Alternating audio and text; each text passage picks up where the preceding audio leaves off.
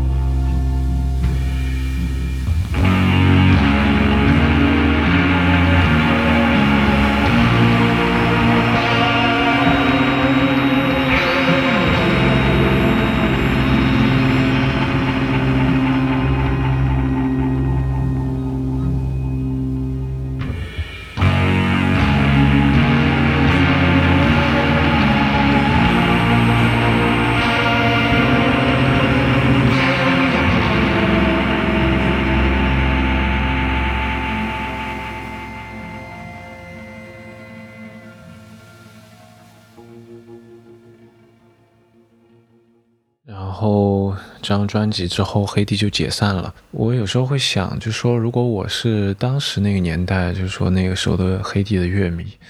哇，那当时零二年，然后后面知道黑帝解散之后，肯定是一个特别大的打击啊。可能他们再也不会回来了。确实也是过了相当长的时间，他们在二零一零年的时候重组了。重组之后发行了三张专辑。分别是一二年的《Hallelujah Don't be understand》，一五年的《A Thunder Sweet and Other Distress》和一七年的《Lucifer and Towers》。我自己是最喜欢《Lucifer and Towers》了。嗯，就像我们一开始说的，黑帝对于重复一个很短的旋律，呃，或者说一个小小的动机这样的一个作曲的理念，是一直很喜欢的。呃，那么在重组之后呢，他们依然是延续这种作曲手法，但是他们在实现上面，他们在他们在整个歌曲的呃这种配比和行进的方向上面发生了不小的变化。呃，在这三张专辑里面，他们贯彻了是同一种，可以说是套路。什么套路呢？就是说，我们前面有提到说，黑帝很喜欢。重复小的段落这种手法，这种手法呢，在古典音乐里面叫 ostinato，中文叫固定音型。那么 ostinato 这个词呢，是从呃拉丁语里面的 obstinate 这个词演化过来的。那么 obstinate 这个词的意思是顽固、固执，或者说是死心眼。那么大家就就可以想象，这个词其实是非常。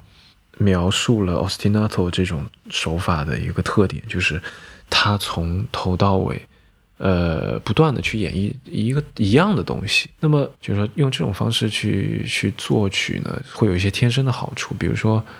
嗯，大家可以想象，就像很多事情一样，如果你，呃，如果你经常性的去接触同一个东西的话，那个东西就会慢慢从陌生变得熟悉嘛。就好像如果你。呃，就好像一个相貌平平的人，如果你每天都看到，慢慢的你就会觉得，哎，他其实，嗯，还是挺好看的，或者是一个比较晦涩的，甚至说是，呃，甚至说是难听的一个短的旋律，如果它不断的重复，不断的重复的话，它也会变得不那么难听，它也会变得，你也会慢慢的熟悉它，它也会慢慢的变得好像，呃，有道理起来。这是它，这是这种手法的一个天生的呃好处吧，呃，另外一个好处呢，就是说，呃，你一个歌曲从头到尾都会有一个固定的东西垫在后面的话，那么对于听众来说，就好像听众会变成这个东西，然后它变成了一个在你的歌曲中穿梭的一个主角或者说一个主体，你可以在上面去经历这个歌曲当中各种各样其他的变化。从开始到最后，虽然说这个 ostinato 它是不变的，但是，但是它又变了，它它彻彻底底的改变了，就好像一个人的成长一样，这个有点像电影里面所谓人物弧光的这么概念，人还是那个人，但他其实又完全不是那个人，因为他经历了很多环境的变化，所以不管。作曲的人想不想要这这两个效果，都很有可能会发生在这种类型的音乐里面。那我们前面这里说的都是在大多数情况下，应该说是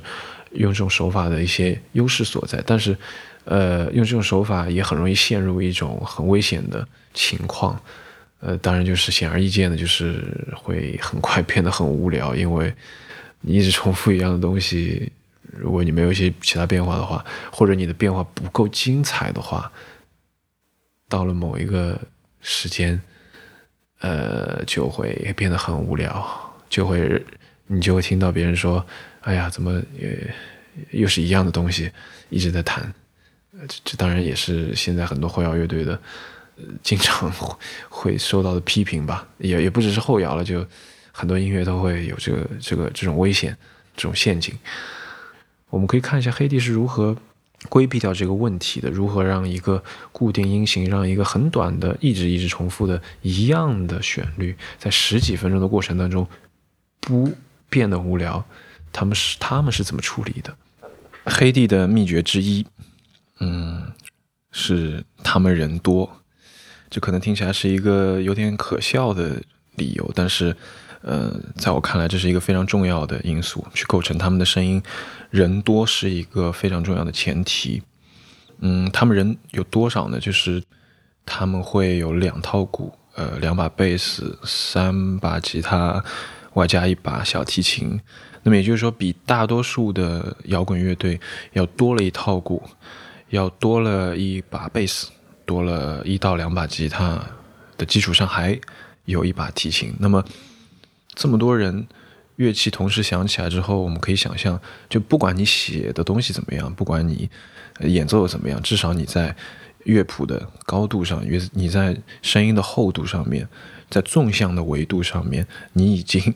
呃比大多数摇滚乐队要厚了。所以，所以说。这是为什么在很多情况下我们会觉得黑帝的声音听起来就像一团一团巨大的乌云把你整个人罩住，这是非常非常重要的一点。但人多力量大这个事情在音乐里面是呃没有这个道理啊。但是如果我们只是说声音的厚度的话，那么是的，就是说你声音你在频率里面铺的越满，那么你声音听起来就会越厚嘛。如果我们再呃，具象一点去讨论这个人多这这个因素的话，我们会发现，在黑帝的很多作品当中，相比于其他的摇滚乐队，他们有更多的可以说是一个冗余的去演奏的空间。就比如说，我们现在有个段落，我们要有一个吉他的主旋律，再配上一个伴奏，那么在对于黑体来说，它可以这样做，它可以让。呃，三把吉他中的一把去演奏这个主旋律，让两把贝斯中的一把跟着这个吉他演奏一模一样的呃旋律。那么这样的话，你的主旋律听起来就会比大多数别的摇滚乐队演绎起来音色要丰满的很多，因为它会多了一个低音的部分。嗯，那么这个条件是大多数摇滚乐队没有的，因为如果你你一个贝斯手跟着吉他手去弹那个旋律的话，那可能你你在节奏方面就会。损失掉一个很重要的低音的声部，我不是说这是绝对的，但是很多情况下是这样的。然后在这个基础上面，黑帝还可以旁边又有两个吉他手，那么那两个吉他手呢就可以去演绎一些呃比较偏向于氛围的东西，一些长音，并且是用的跟呃演奏旋律的这个吉他手截然不同的另外两种效果去铺在后面。那么这样的话，最终。的效果就是说，这个整体听上去是一个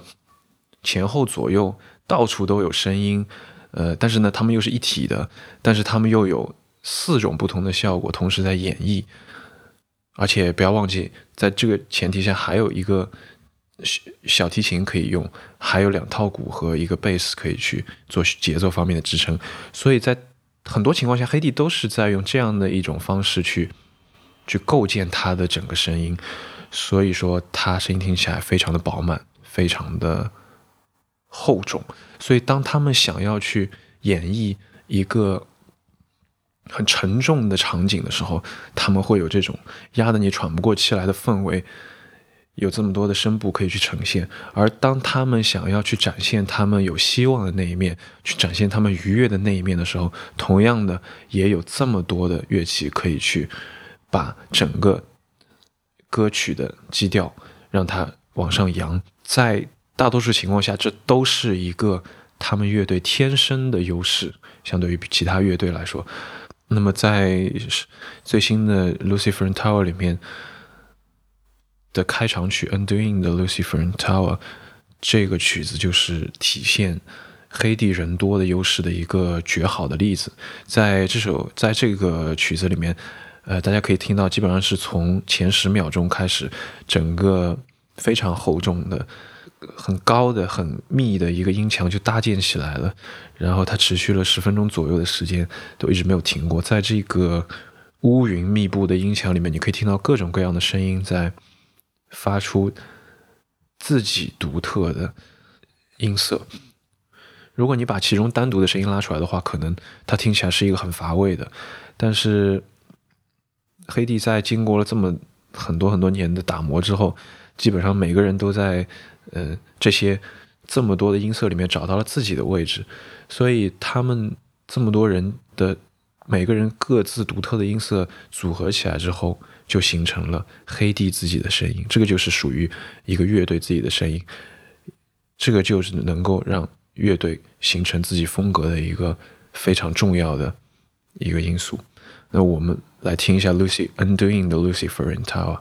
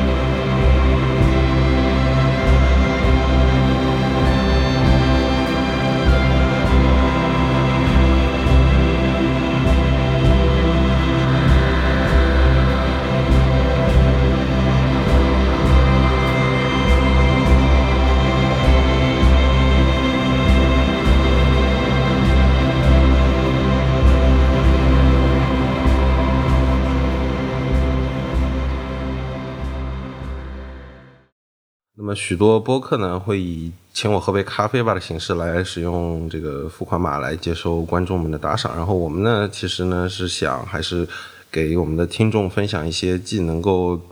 日常使用中会用到的东西，也是质量非常好。那么所以推荐这款这个红酒，这个法斯兰干红的葡萄酒。那么我们有一次我和佳杰看完演出之后呢，我们在呃这个 live house 呃周围那个喝野酒，然后这款酒就感觉非常好。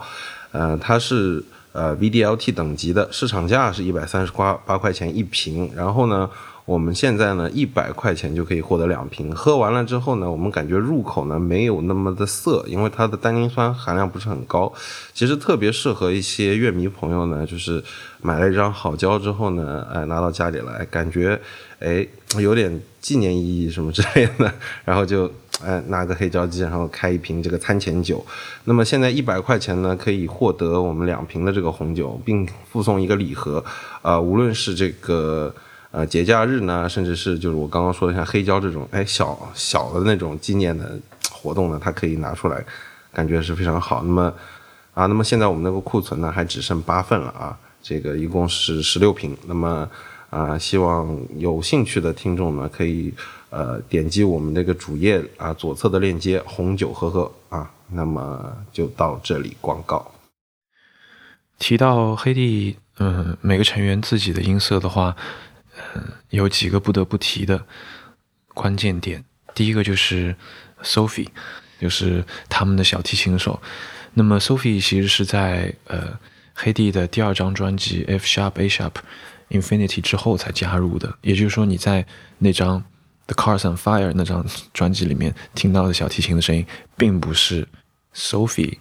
演绎的，但是在那之后的黑帝的录音室的专辑里面的小提琴的声音是 Sophie 演绎的。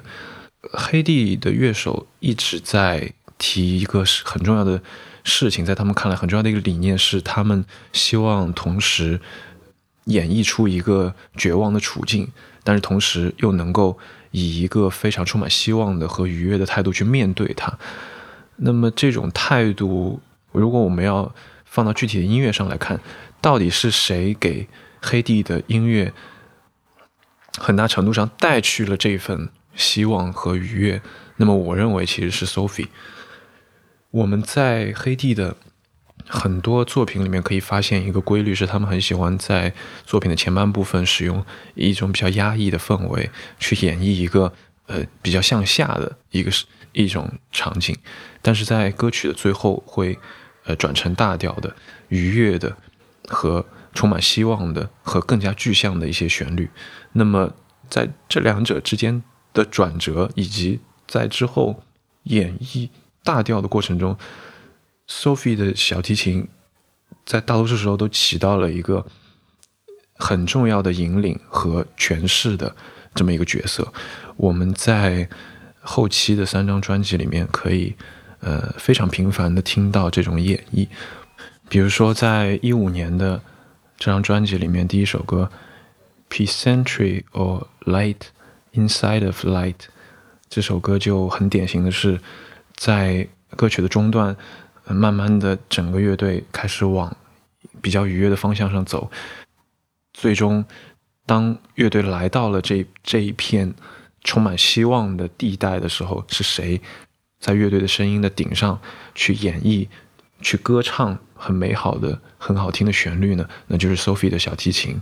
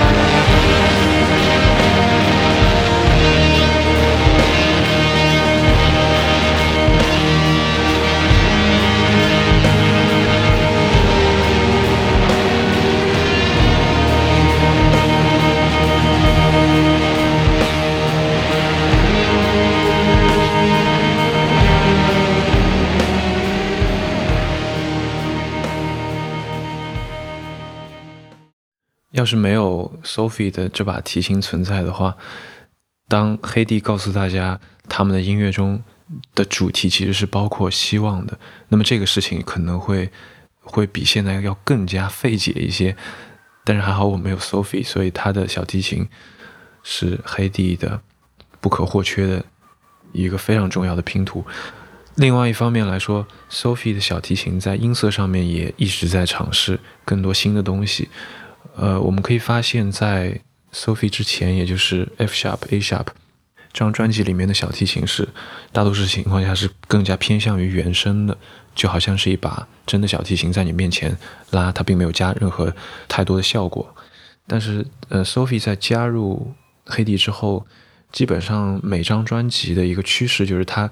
他每张专辑给自己提琴的效果器就会加的更多一些，从嗯，Slow Riot 那张 EP 里面也是偏向于原声的小提琴。如果你一直看到现在，也就是在一九年底他们的 Live 的小提琴的声音的话，你会发现一九年底的那个小提琴的声音里面已经加入了大量的效果。那么他还恰巧之前有帮一个呃效果器的品牌做过代言，就是 Earthquake。嗯，他也提到一些他用效果器的习惯。也就是说，他至少会呃给自己的提琴加入 phaser、delay、reverb、呃 Pitch Shift，还会接到一个贝斯的音箱上面。那么一个原声的小提琴的声音，它的信号在经过了这么多的呃一般来说给电吉他用的这些效果器之后呢，它会变得很脏。但是这种脏是。显然就是跟黑帝的其他乐手发出来声音是非常契合的，而且这些音色并没有太多改变，在拉弓时候的这些质感。所以越是后期的 Sophie 的小提琴的声音，我们越是能够同时听到呃，Low-Fi 摇滚乐队的脏和小提琴这件乐器本身就是天然具有的这种华丽的、金灿灿的这种温暖的旋律，这两者在他的小提琴上面是越结合的越来越好。我们可以听一下，我们先放一段他在 Slow Riot 当中的小提琴的声音。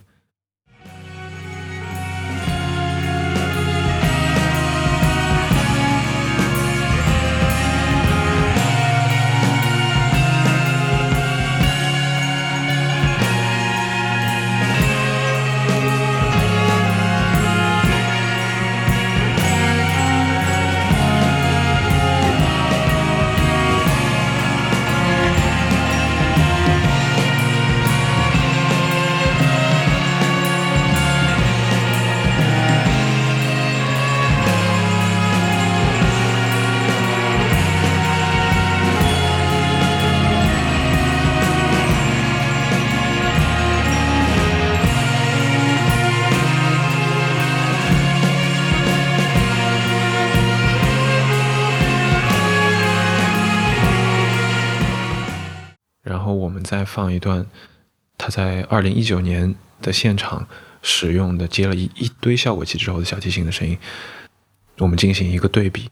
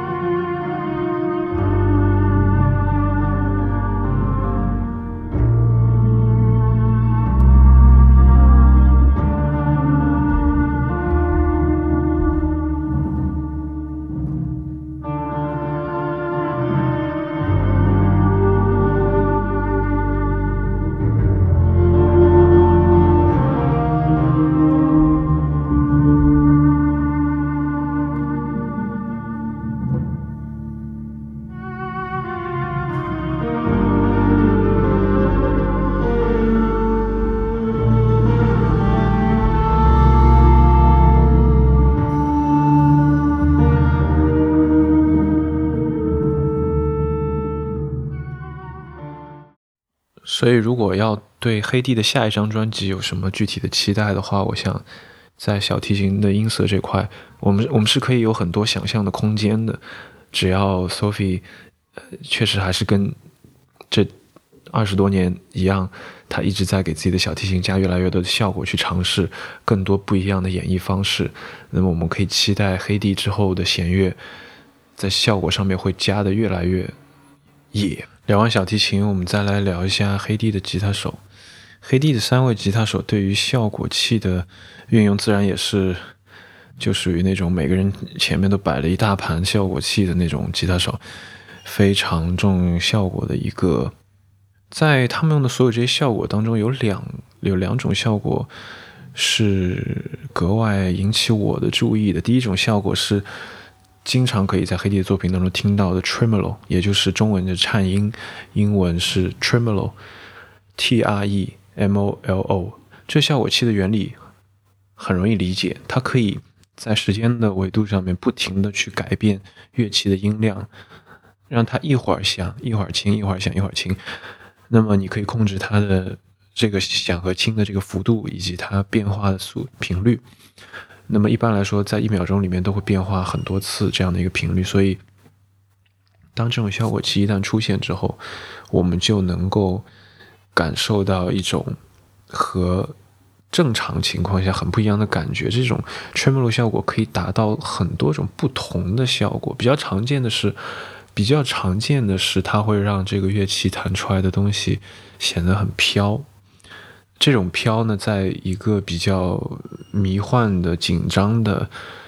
情境下面，会会让整个氛围变得更加的扑朔迷离，更加的神秘一点。而在一个比较松弛的、比较放松的情境下面的这个同样的一个颤音效果，又可以让整个氛围变得更加柔软和温暖。所以这是一个非常，这是一个原理特别简单，但是是可以实现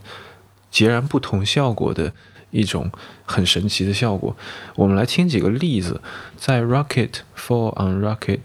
Force》这首歌里面，嗯，后半段的一个 build up。就大量运用了 tremolo，我们可以听到在左边的一把吉他一直在反复不停的拖一个长音，那么在 tremolo 的配合下面，就会显得这个片段特别的紧张。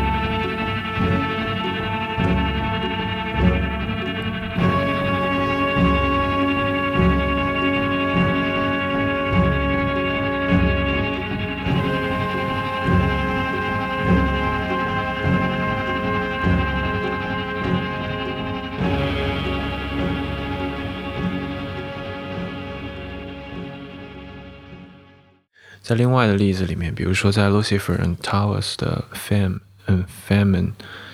这个比较偏向氛围的作品里面，同样的也是有，应该是一把小提琴在使用 tremolo 的效果。那在这个比较偏氛围的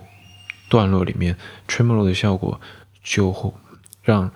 这个声音显得更加飘飘忽，更加的不着地，更加没有。没有附着的感觉啊，是一个悬在半空中的声音。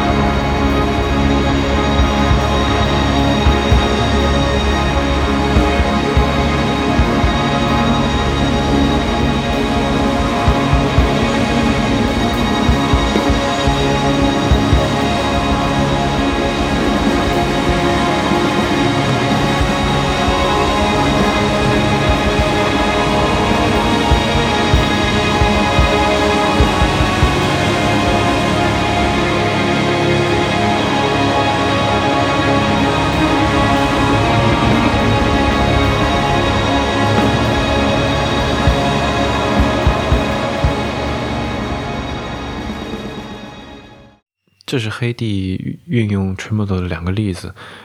呃，在很多别的作品里面也能听到。嗯，其实这里可以提一嘴，就是像 Manuk 自己组的一支所谓黑帝分支乐队 MT Zion，那支乐队可能是更比黑帝还要更加依赖 tremolo 效果的一个团。嗯，那么在那里，呃，会有更多不同的演绎。呃，我们以后有机会的话，也可以专门聊一期 MT Zion。说完了 Tremolo，我们再来聊一个吉他手都很感兴趣的话题，也就是黑帝的失真。黑帝的失真，我第一反应想到的就是呃《哈利路亚》这张专辑的第一首单曲《Melodic》。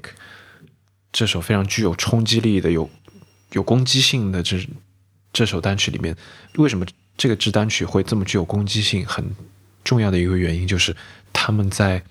里面大量的运用了很具有冲击力的失真效果。我们在里面可以听到有一些尖锐的声音，我们也可以在里面听到有一些特别厚重和饱满的声音。这些声音和鼓点一起砸下来，就可以很轻易的给这首歌带来非常重型的感觉。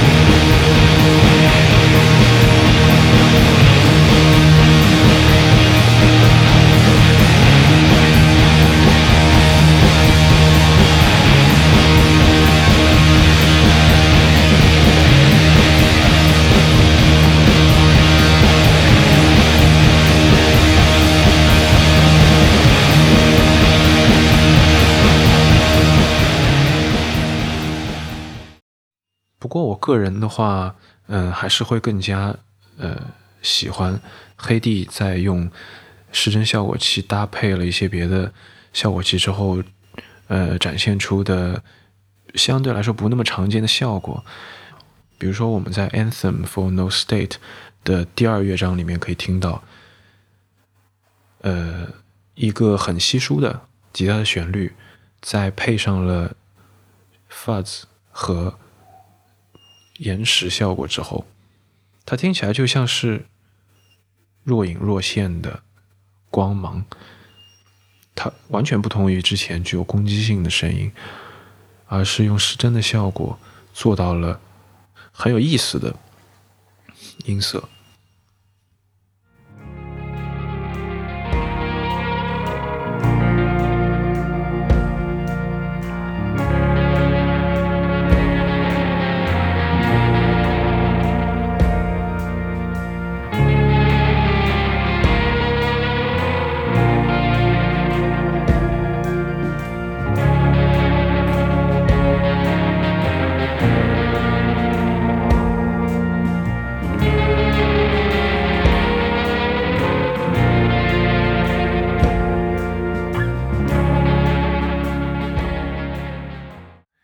黑帝还有很多别的很有意思的音色，我们这里就不展开讲了。我们接下来换一个角度，从旋律的角度出发去看黑帝的人多会给他们带来什么。如果用这种角度去观察的话，会发现一件很有意思的事情，就是黑帝在作曲的层面上会非常惯用一种技巧，就是他们会呃让旋律在不同的乐器之间进行接力。也就是说，如果一段我们刚刚提到的一个，呃，很短的重复的旋律，如果我弹了很长一段时间，不是会无聊吗？那么我有一个办法去缓解这个问题，什么呢？就是我让另外一个乐器去接力，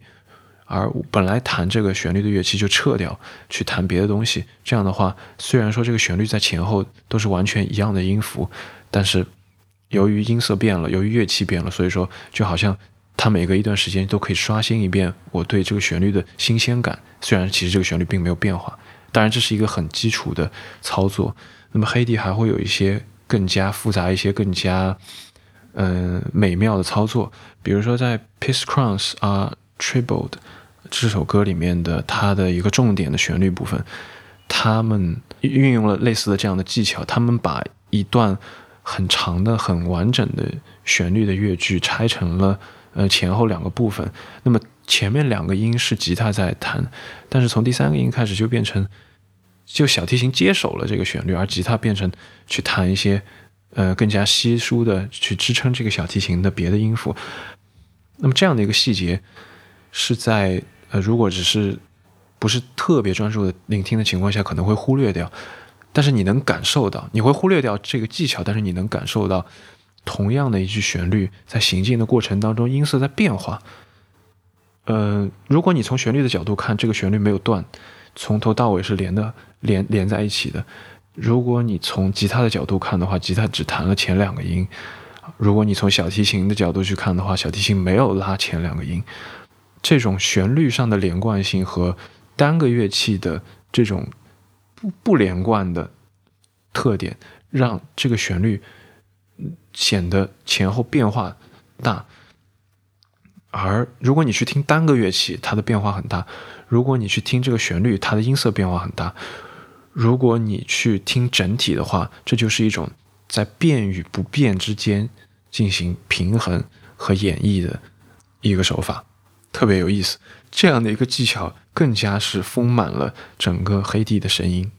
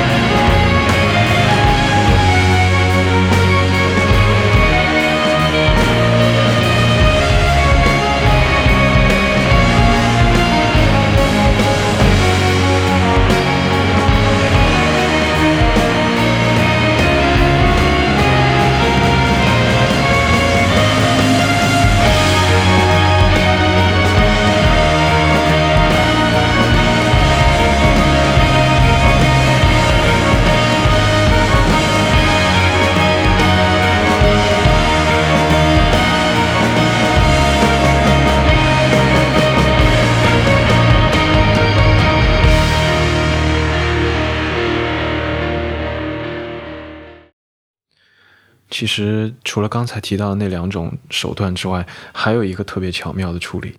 就是在嗯《We Drift Like Worried Fire》里面，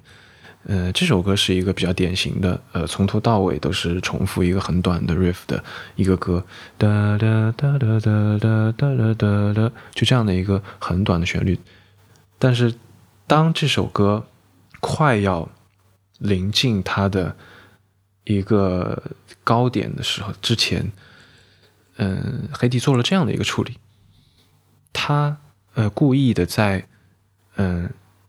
张力最足的这个时候，把正在弹这个哒哒哒哒哒哒的这个乐器给撤掉了，在在那那几个小节里面，你听不到任何一个旋律的乐器在弹这个具体的 riff。但是你依然能够很清楚的在脑子里面听到这个声音，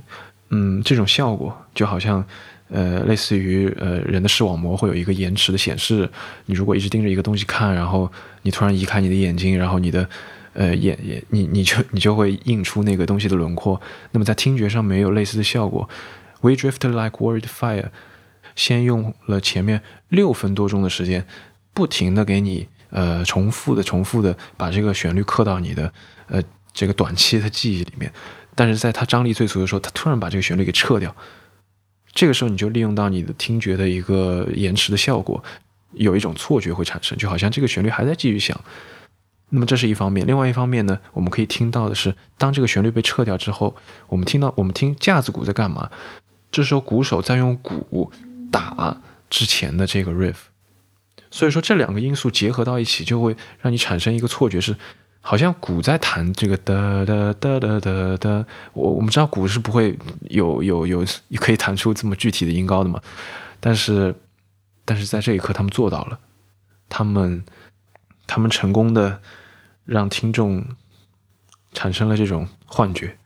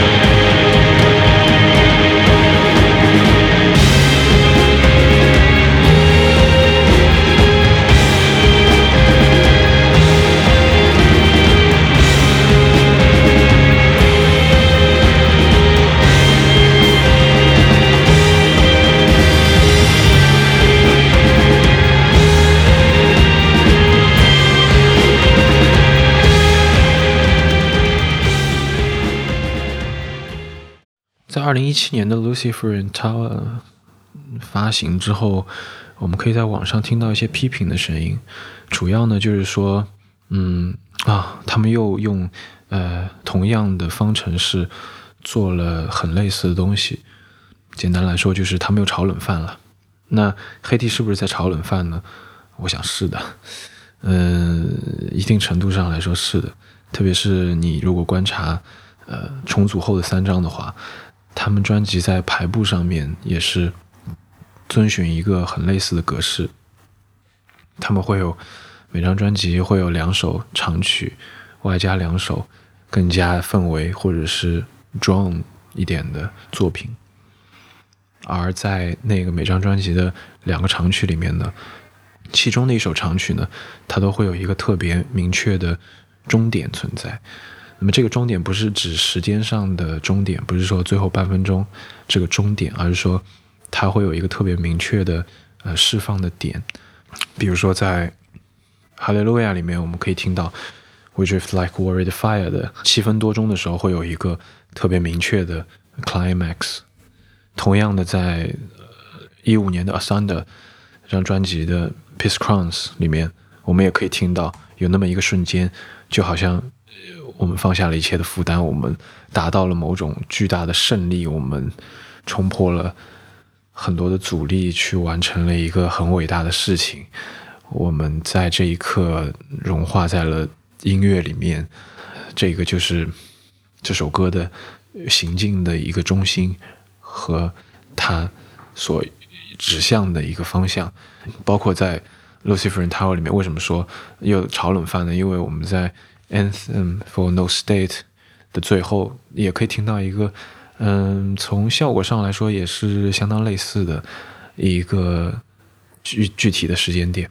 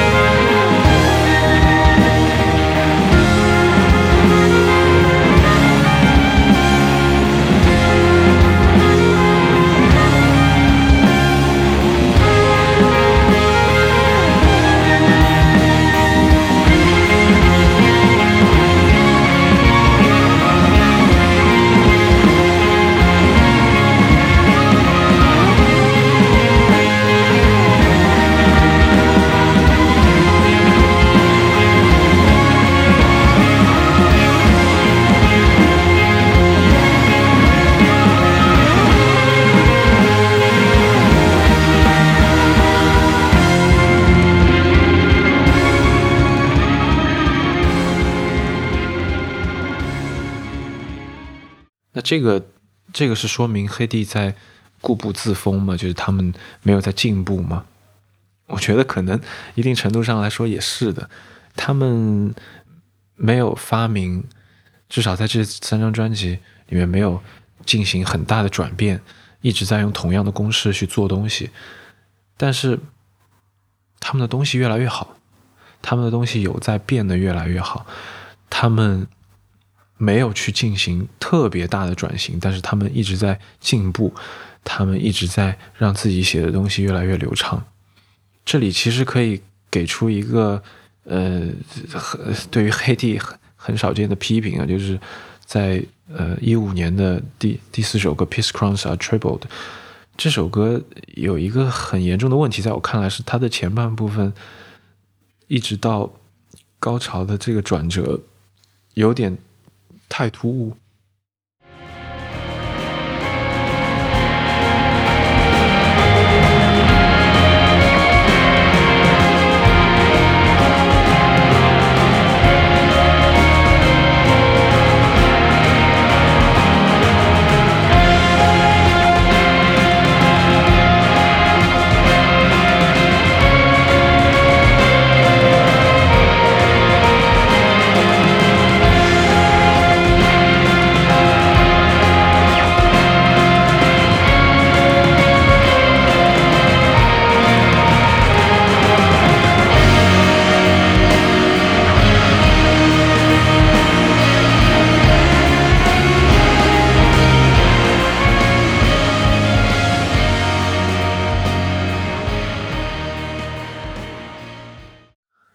可以听到这里是一个特别生硬的转调，就好像前面在演绎的东西和后面这一段没有一个很顺滑的承接关系。呃，还好就是他这里写的这段旋律是，呃，这个旋律本身是好听的惊人，所以说这首歌还是相当的值得一听的。但我们可以发现，我们可以看到，在 Lucifer Tower 里面就没有出现这个问题，在 Lucifer Tower 里面，Anthems for No State 就没有出现这个特别突兀的转变的问题。所以说，黑体也一直在进步。有这么多人的乐队想要去做一个很大的转型是很困难的。嗯，而且如果一定要说的话，实际上。嗯，因为我们可以想象嘛，如果说一个九个人的乐队要做一个很大的转变的话，至少我们想象要大多数人会去有这样的意愿做转变，然后经过了一系列的尝试，还要去说服剩下的人，然后要克服很多很多的困难，才能做做出一次真正大的转变，这是很不容易的。他们其实用了另外一种方式去去实现这种所谓的转变，就是。大家知道黑体有很多分分支嘛？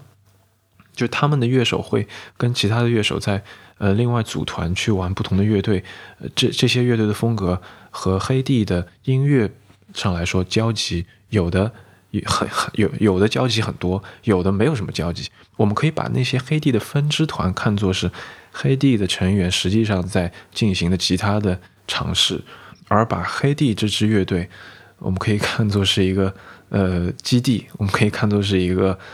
大公司，然后他一直在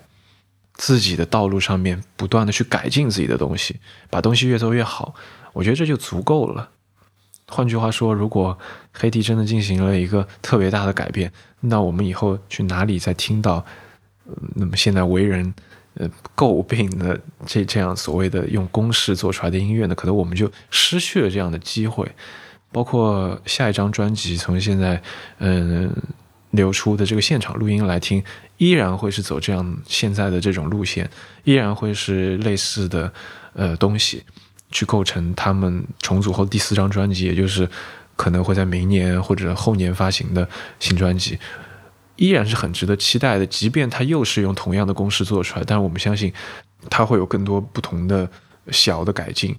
它会弥补之前的问题，它会依然给你带来，就像重组后的三张专辑同样的震撼。它依然能够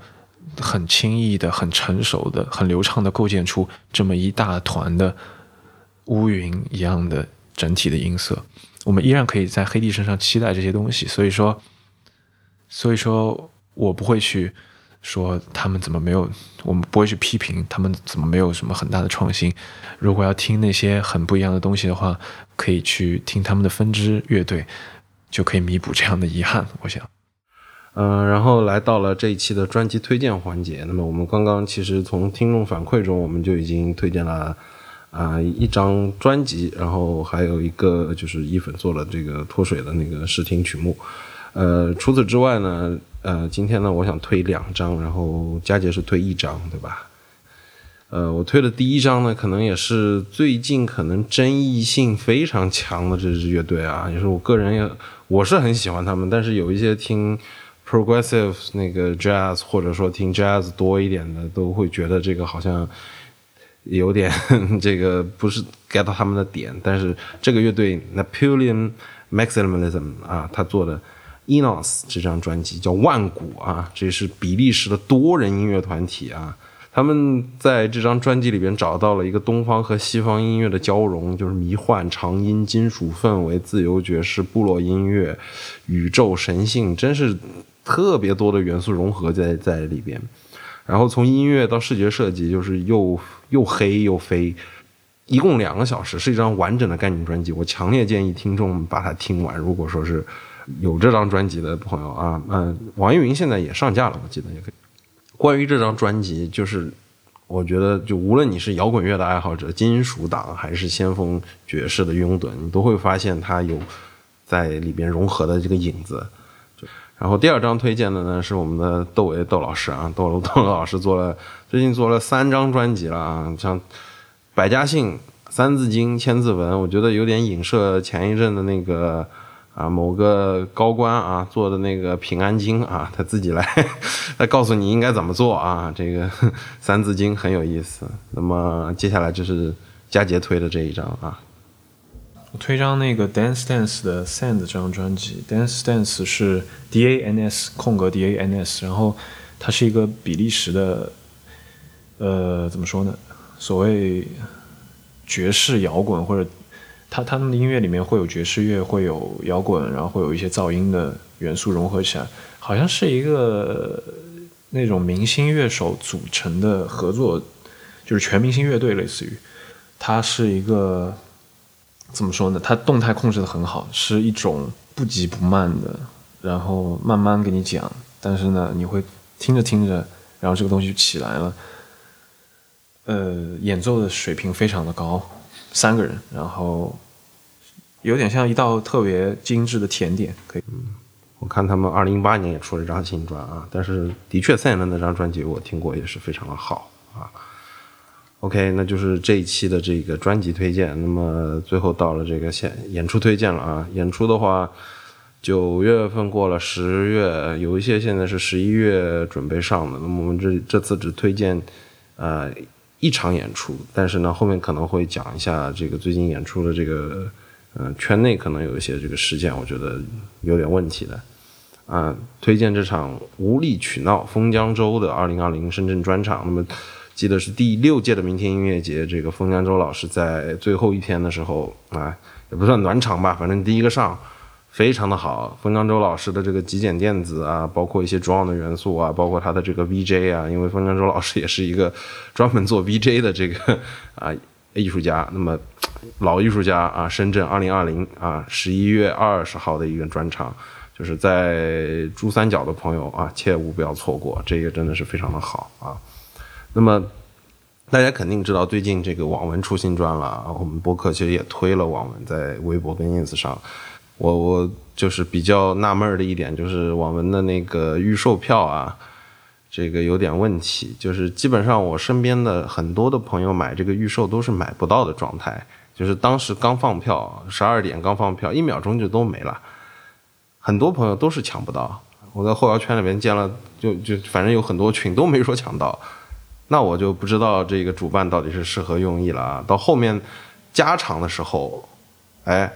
倒是票很多，而且就是你说抢不到票，比方说这个做网文的现在这个厂牌呢，的确是在啊，他带了一个啊上过某综艺的这么一个明星队啊，可能啊就是这些明星队难抢，我可以承认。但是网文浅水湾啊，就是南梦宫啊，就是费老师的场地，它一共容纳可以一楼可以容纳一千个人，为什么一秒钟都没有一千个人抢这个网文的票吗？我感到很纳闷，但是放现场票的时候，一百八的现场票的时候，哎，大家都可以买得到，啊，这个我觉得是值得疑问的一个点啊。我也理解，因为最近的这个疫情的原因，国内的这个音乐人现在只能是，对吧？只能大家都看国内的音乐人。网文的确是后摇界中的这个翘楚啊，国内的翘楚了。但是国外的艺人艺人补不过来，现在卖一百一百二还是一百四一百六的那个预售票。你预售票，对吧？我们也知道厂牌和那个，呃，我们的那个一些卖票的这个 app 有签这个协议，呃，那你可以控制预售票。但是如果说你想加这个预售票的钱，你加三十块钱，我觉得无可厚非啊。你觉得现在这个情况是这样的话，大家观众迟早是要看演出的，对吧？而且演出是一个呃不可逆的一个资源，那你可以要么就是抬高票价，要么限制人数。对吧？但是你如果限制预售票的人数，那我就不知道这个预售票算不算预售票了啊？这个事情我觉得，嗯，应当啊，尤其是对于看现场的观众朋友们，应该是大家心里有数就行啊。OK，就毕竟就从后摇乐迷角度，包括一些电子或者说一些前卫的，我从来没经历过就是需要秒空的情况，很少很少，基本没有。这个也是演出市场现在变成了一个很奇怪的，因为这个疫情的原因。所以你的点是他们的预售票比例太低了。对，就如果他们提到百分之六十，比如说，你就觉得是没没问题。对，因为一千人呢，浅水湾就是我们的南梦宫一千人呢，对吧？你说上海，你你我每一场我都没没觉得说一千人能全满，那看后摇有吗？我是没见过，哪怕我们上一次也基本没有全满。我只是觉得他们这样有点浪费买票人的时间，因为按照常规的经验来说，我如果只想买上海站，我肯定能在十二点买到。但是他这样一弄之后呢，大概率我买不到，然后我就得看他们微博什么时候再开，然后我就再定闹钟，然后我就再去买，对，就就相当于说浪费了一次时间。呃，这不仅是浪费，呃、就是呃，像像你是比较理智性的买，有一些比方说他今年啊我们出新专了，听了一下觉得不错，那他一定要买。那一定要买的话呢，有我有朋友的确是这样的，就就一看上海站的预售罄了。按他的脑中概念是，因为之前比方说一些演出，基本上预售肯定是不会空的嘛，对吧？或者说真空了，也可能是，嗯、等到演出前大概一周左右可能空了。那么他就当下就买了无锡的场子，那没想到后面又放现场票了，那他要买一张车票跑到无锡去看，然后再回来，那那那那那浪费的时间其实更多，对吧？而且无锡的场地我不知道配置怎么样，音响怎么样，或者对吧？我们都也都习惯在上海的这一些场地看，北京的朋友约空间也是，对吧？你要出出出京看，然后你要跑到什么那个那个河北什么地方的话，那中间的路程还有它的车费也是也是一个花销啊。OK，那就是这一期的这个主唱死了，那么我们下期见，下期见，拜拜。拜拜。